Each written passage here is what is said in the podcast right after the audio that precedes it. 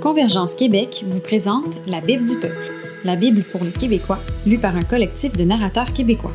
Découvrez la Bible avec des voix d'ici. Salut tout le monde, bienvenue au podcast La Bible du peuple, le podcast qui vous propose une lecture de la seconde 21 pour séduire le cœur des Québécois à Christ. Moi, c'est Hmm. Elisabeth Le Cavalier et aujourd'hui, je suis votre hôte au podcast La Bible du peuple et en compagnie de Jérémy Favreau, qui est le co-réalisateur du podcast avec moi et aussi le narrateur du livre, du premier livre de Ésaïe. Donc, salut Jérémy, Salut Elisabeth. Comment ça bon. va? Ça va bien. Ouais, ouais. Comme on se disait tout à l'heure, on euh, on y va avec ce qu'on a. Yes. Yes, en effet, euh, on est vraiment comme euh, le lendemain euh, d'une grande nouvelle qu'on a eue au Québec là, à- à- en date de l'enregistrement où ce que Ah. on se prépare à vivre 28 jours en confinement encore une fois, donc euh, pendant En le mois d'octobre, en exil, oui. Et c'est euh, un peu une thématique l'exil qui revient dans le livre que tu as lu en fait, si je me trompe pas. Ben ouais, ça absolument là. Je veux dire, euh, le livre d'Ésaïe était euh, dans les derniers jours de du peuple de, de Juda euh, et de Jérusalem avant sa tombée. Fait que c'est tout à fait approprié. Mais avant qu'on se lance dans le sujet euh, plus profondément, parle-nous un peu de toi. Qui es-tu, toi, Jérémy? Et euh, on va commencer avec cette question-là avant d'aller plus loin. Absolument. Ben j'aime beaucoup parler de moi, fait que ça tombe bien. C'est excellent. Donc euh, non, euh, j'ai grandi en Estrie pour euh, peut-être je vais avoir des, des amis de longue date qui vont peut-être écouter éventuellement. Euh, puis maintenant, je vis à Montréal depuis trois ans avec ma famille. Euh, ma, mon épouse Céline, mes trois garçons de 9, 7 et bientôt 5 ans. Fait que ça bouge beaucoup chez nous. C'est, c'est bien le fun. On, euh, euh, je me rappelle c'est quoi être un petit garçon. Euh, chaque jour, je me vois dans mes gars. Puis euh, ben c'est ça, moi j'ai j'ai grandi de- dans une famille qui croyait en Dieu, donc la Bible ça faisait partie de mon euh, mon héritage depuis que je suis tout petit. Je lisais ça beaucoup. Euh, puis euh, c'est pour ça que ça me fait plaisir de 40 ans plus tard de pouvoir encore tant aimer la Bible, euh, surtout après l'avoir redécouvert de plusieurs façons différentes. Euh, puis de pouvoir le partager avec les gens. Euh, donc, je travaille avec pouvoir de changer, comme toi, Elisabeth. Euh, Yes. moi, je m'occupe des, euh, surtout des communications, euh, de la rédaction, édition, euh, euh, gestion de nos sites web, des partenariats, des choses comme ça. On essaie de constamment créer des nouvelles manières de, de servir les gens à travers euh, euh, le- les différentes approches au ministère qu'on qu'on capable de créer ensemble. Mhm, dont la Bible du peuple. euh, qui fait partie euh, un peu de la stratégie de Convergence Québec, euh, un peu de servir euh, le, le désir de servir les Québécois. Et dans le fond, dans la Bible du peuple, on a différents narrateurs et chaque narrateur a un peu le, le plaisir de choisir quel livre biblique il veut lire.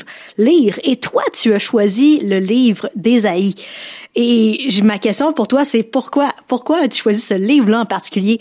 Surtout qu'au tout début, tu avais fait un autre choix, si je me trompe pas. Tu avais choisi Job. Fait que, peux-tu un peu nous expliquer euh, qu'est-ce qui t'a poussé vers Ésaïe?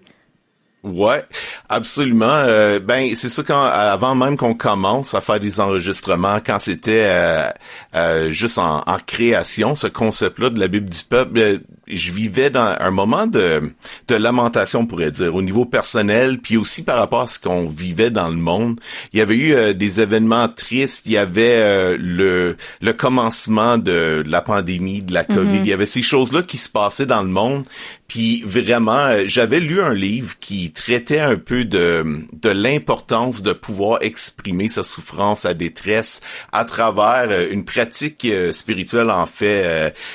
Qui est pour la plupart des gens oubliés ou du moins euh, plutôt négligé, qui, qui est la lamentation, de vraiment euh, épandre son cœur devant Dieu, comme beaucoup de gens dans la Bible, euh, les prophètes, David, Jérémie en particulier, mais aussi certainement Job, euh, avec ce qu'il a vécu. Fait que c'était un livre qui me parlait beaucoup à ce moment-là.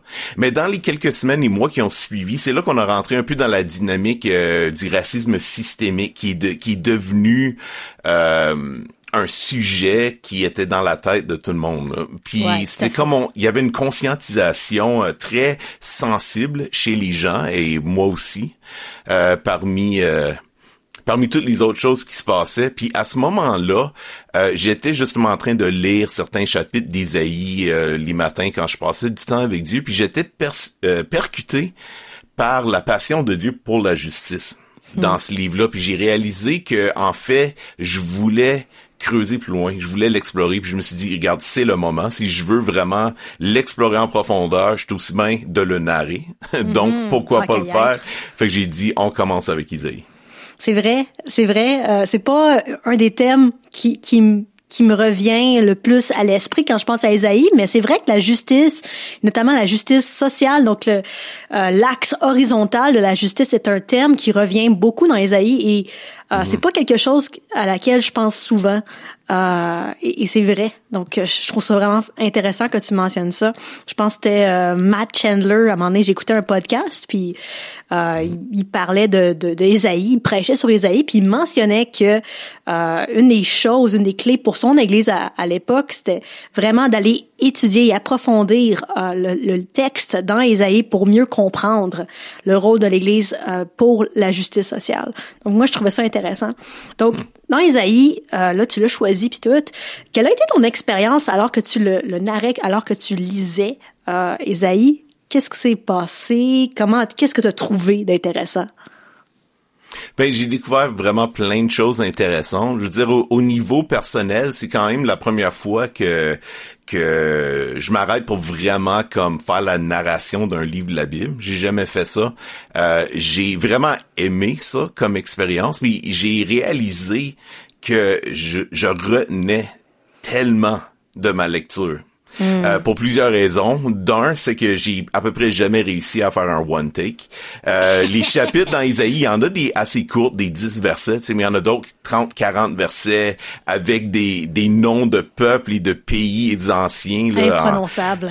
En, complément, j'étais là, wow, que je m'en vais avec ça. Puis, euh, mais surtout que je réalisais que les, les voix changeaient beaucoup. De, À un hmm. moment donné, c'était comme un narrateur invisible, le, le, le narrateur ou puis là c'était Dieu qui parlait à un certain moment. Ensuite c'était un peuple quelconque ou Israël, Jérusalem hmm. qui s'exprimait.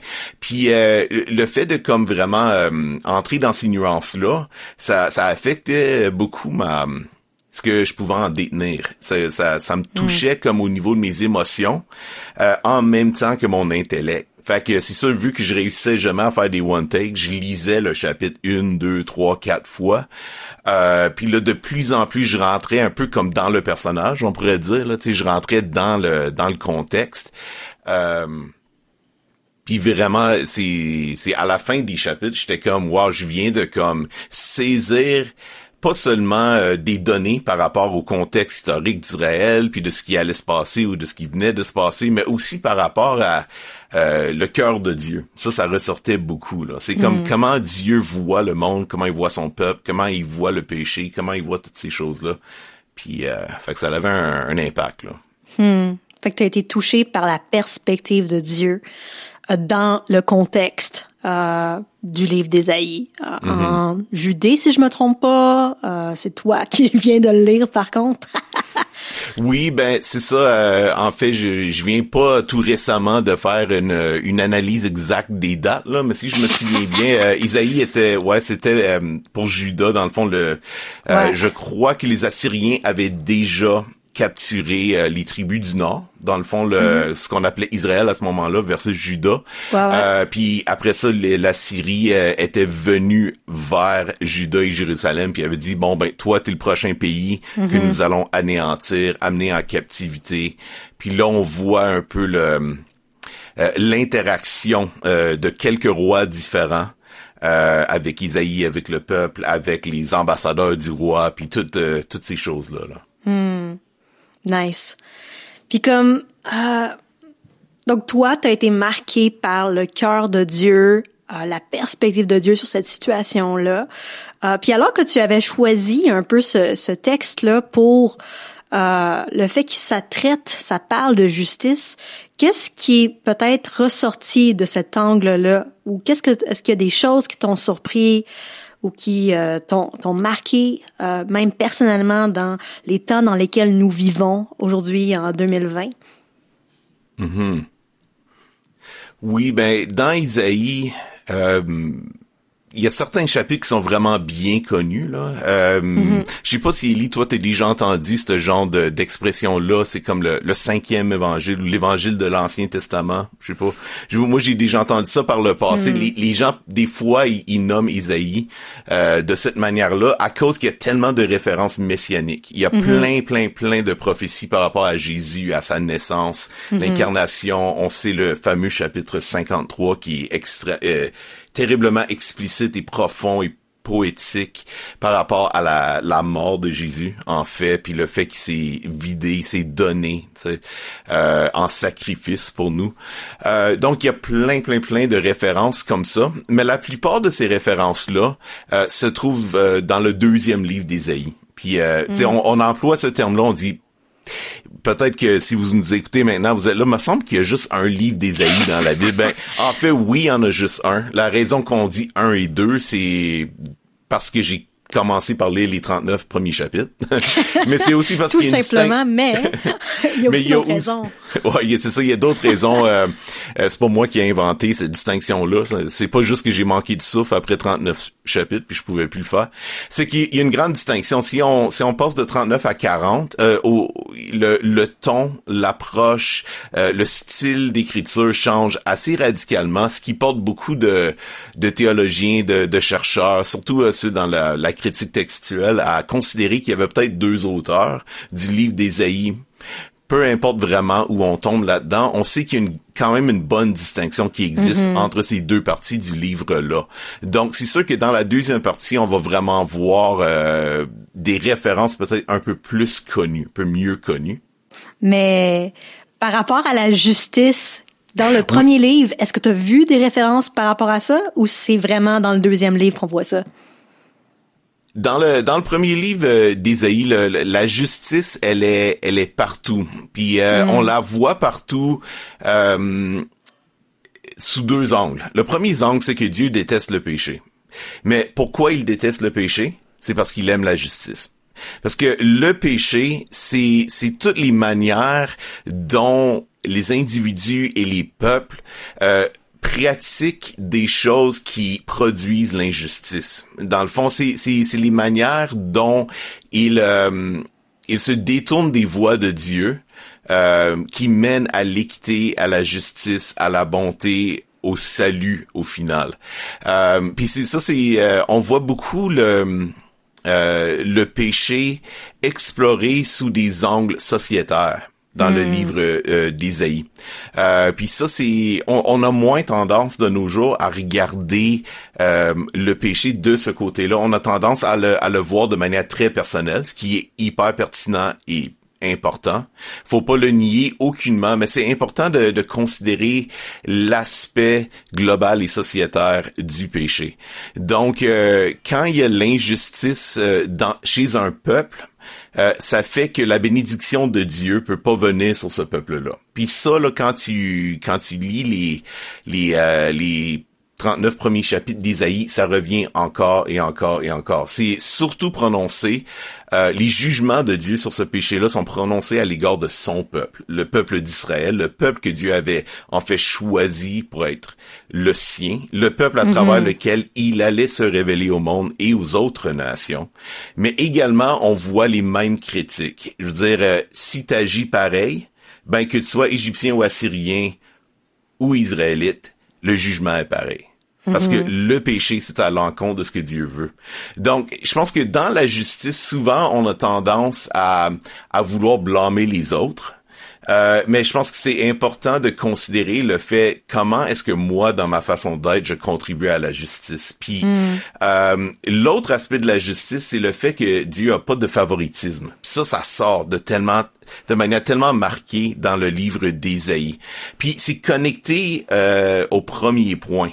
C'est le fait que c'est le fait que Dieu va s'opposer à tout ce qui fait du grabuge, de tout ce qui détruit, de tout ce qui fait du mal, peu importe d'où ça vient. C'est il, il s'oppose. La justice, c'est pas juste de dire ah ben l'autre il fait telle affaire qui est pas correct, c'est de dire c'est c'est comme un principe établi. Je suis juste, alignez-vous avec moi, sinon euh, il va falloir que que les choses changent avant que, que ça puisse s'améliorer ou aller mieux. C'est un peu ça la C'est pour ça que le jugement, on le voit constamment revenir, puis on voit les prophètes constamment euh, se prononcer au peuple. Il dit, détournez-vous de vos mauvaises voies. Dieu, il veut pas vous juger, mais vous, vous y donnez pas le choix. Vous continuez de faire les choses qui vont à l'encontre de, de ce que Dieu peut bénir. Puis, euh, ça, c'est quelque chose qui, qui arrive partout dans le livre d'Ésaïe. Puis, des fois, quand on fait une lecture rapide, je pense qu'on peut juste, comme dire, hey, c'est donc bien décourageant, c'est donc bien pas cool. Il arrête pas de dire des jugements, il arrête pas de dire si. Mais en fait, c'est que Dieu, il est tellement passionné pour les vulnérables, pour les plus faibles, les plus petits. Euh, comme par exemple, il va comparer souvent, il va parler aux, leaders d'Assyrie ou de Babylone, puis il dit vous êtes puissants, vous êtes plein de pouvoir, l'économie est entre vos mains. Il dit des choses comme ça. Puis là, il dit là vous allez vous abuser de votre propre peuple, puis vous allez puis vous vous détruisez euh, les petites nations d'à côté comme s'ils ont aucune importance. Mais en fait, puis un chapitre plus loin, il parle aux leaders d'Israël, puis il dit vous êtes des mauvais leaders parce que vous prenez pas soin des plus hmm. petits parmi vous, des vulnérables, vous les les négligez, vous les oubliez. Puis ça fait toute partie de du même problème. Hmm. Le problème auquel Dieu veut et, il veut le régler parce qu'en fait, son désir, c'est de bénir mais il peut pas hmm. bénir quand les choses sont injustes. Hmm. Wow, je t'entends parler, Jérémie, puis je fais tout plein de liens avec Matthieu, notamment le sermon euh, sur la montagne, avec Jacques, quand il va parler du favoritisme dans l'Église. Et je crois que c'est un sujet que euh, qu'on doit, à laquelle on doit se pencher. Euh, c'est un sujet auquel on doit se pencher en tant que croyant et, et considérer même l'impact euh, collectif ou plutôt sociétaire euh, par rapport au péché? Comment est-ce que moi je fais partie du problème peut-être? Mm-hmm. euh, et je pense qu'on le vit euh, présentement avec la pandémie, alors qu'on va, on, on, revient tout le monde ensemble euh, confiné chez nous pendant 28 jours. Puis c'est comme, mais moi j'ai rien fait. Ouais, peut-être, mm. mais euh, ça dépend. C'est comme c'est un problème sociétaire, c'est un problème comme à l'échelle de la société et on, a t'as une part à faire tout le monde a une part à faire et, c'est comme mm-hmm. et c'est ça on est tous dans le même dans le même euh, bateau là-dessus là. En tout cas, et c'est comme OK, qu'est-ce que Dieu a à dire à une société qui euh, en grande majorité ne le suit pas et, le rejette, euh, l'ignore, le refoule. Même si peut-être moi je, suis Dieu, je suis pécheur quand même, mais je fais quand même partie un peu du problème. En tout cas, c'est comme mm-hmm. ah, je suis en tant que québécoise, je fais partie du Québec puis euh, c'est comme, ok, comment est-ce que je peux avoir cette euh, cette mentalité là, comme Daniel quand il a commencé à prier euh, pour le retour de l'exil. 70 mhm. ans plus tard, il était comme, ok, Seigneur, pardonne-nous. Puis là, il s'incluait. Mhm. indépendamment de s'il avait été tu sais comme je pense pas que Daniel était en train de d'adorer d'autres dieux là c'est pas ça que la, Bible nous enseigne mais mhm. il s'incluait mon péché fait partie du lot aussi donc, pardonne-nous, Seigneur. Et donc, je pense qu'il y a cette conscience-là aussi qui est, qui est présente dans la Bible et que mhm. peut-être aujourd'hui dans notre société hyper individualiste, euh, on passe à côté de ça et on pense que c'est juste moi puis Jésus puis c'est tout. Euh, alors qu'il y a aussi une connexion, un, un, tissu euh, qui relie le tout ensemble. Si ça fait du sens ce que je viens juste de dire. Oh, absolument. Puis je pense que l'exemple de Daniel, c'est très approprié parce que Daniel, il a vécu dans les quelques centaines d'années euh, qui ont suivi le, euh, la composition d'Ésaïe, puis euh, c'était dans le contexte de l'exil. Puis Daniel, mm. c'est écrit qu'il était un homme intègre. Fait que c'était mm-hmm. une personne qui avait de l'allure, tu sais là.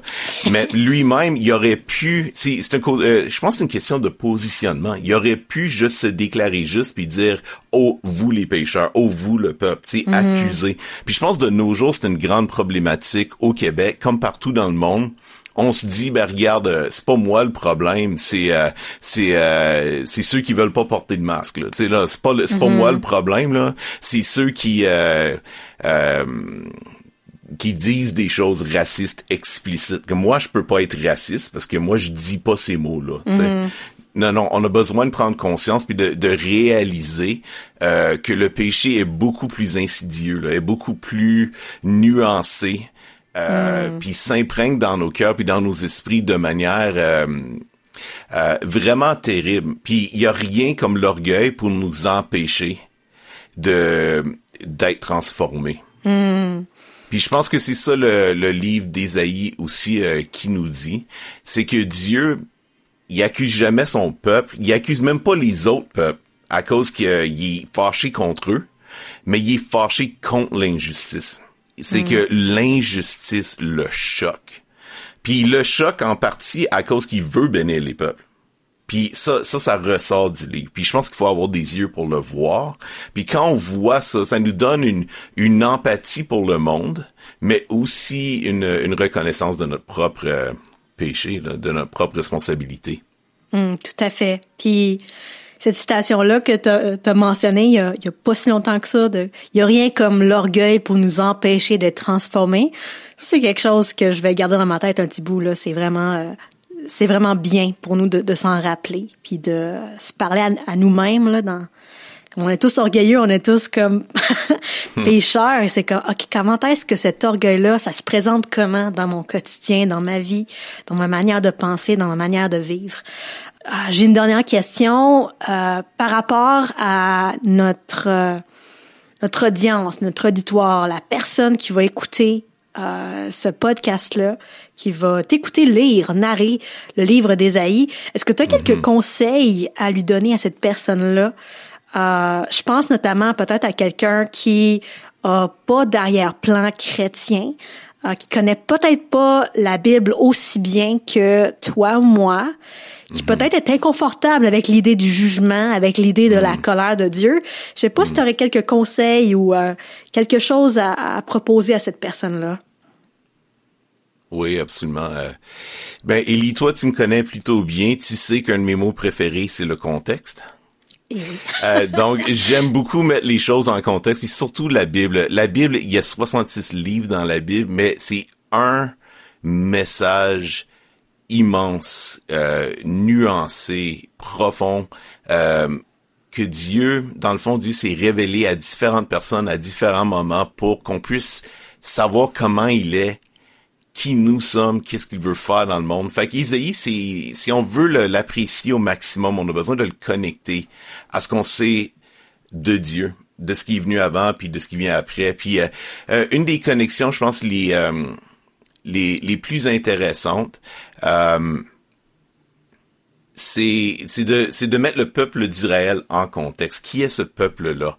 Euh, Une des choses qui moi me dérangeait beaucoup, puis ça ça pourrait accrocher certaines personnes, mm. c'est que dans l'Ancien Testament, on voit Dieu qui dit mon peuple. C'est comme le fait de dire mon peuple, c'est de dire tout le reste du monde je m'en fous. C'est comme mm. on a comme l'impression que c'est ça que ça veut dire.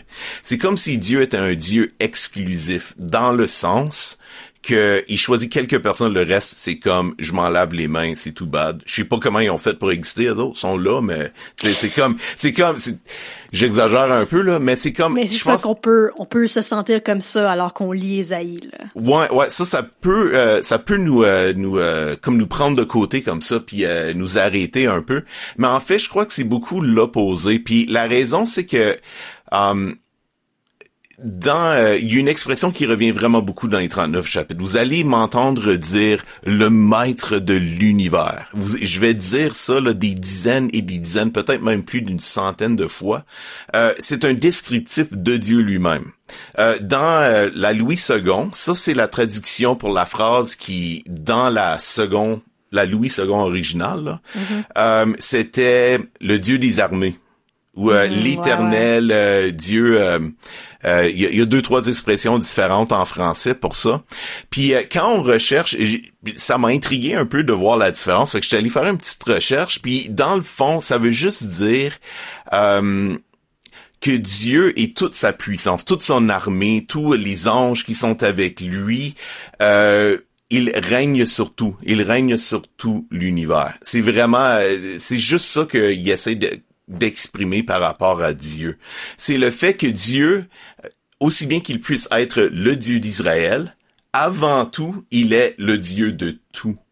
L'éternel, c'est comme si le Dieu qui n'a ni commencement ni fin, mais c'est aussi le Dieu dont la puissance euh, est plus grand que l'univers, parce que l'univers existe en raison de lui. Donc, je pense qu'une chose à garder en tête, c'est que Dieu en fait se préoccupe profondément de tout l'univers, tous les peuples, toutes les personnes. Fait que ça, c'est très important. Mais son peuple, puis aujourd'hui, on pourrait prendre ça comme les chrétiens ou les croyants, ceux qui mhm, se tournent vers Dieu, l'Église, etc., euh, qui sommes son peuple. On voit dans 1 Pierre 2.9, euh, c'est un verset qui reprend vraiment le le, le même exemple. Là. Ça dit, euh, euh, vous êtes une, une, race élue, un peuple choisi, afin de d'annoncer aux nations les gloires de, de Dieu. Là. Dans le fond, c'est un peu ça notre appel. Mais il y a une relation spéciale qu'on peut avoir avec Dieu, mais c'est comment que les deux fonctionnent ensemble? Ben, la manière que ça marche ensemble, c'est il faut retourner à l'appel d'Abraham, le premier, euh, celui à travers qui le peuple d'Israël est arrivé.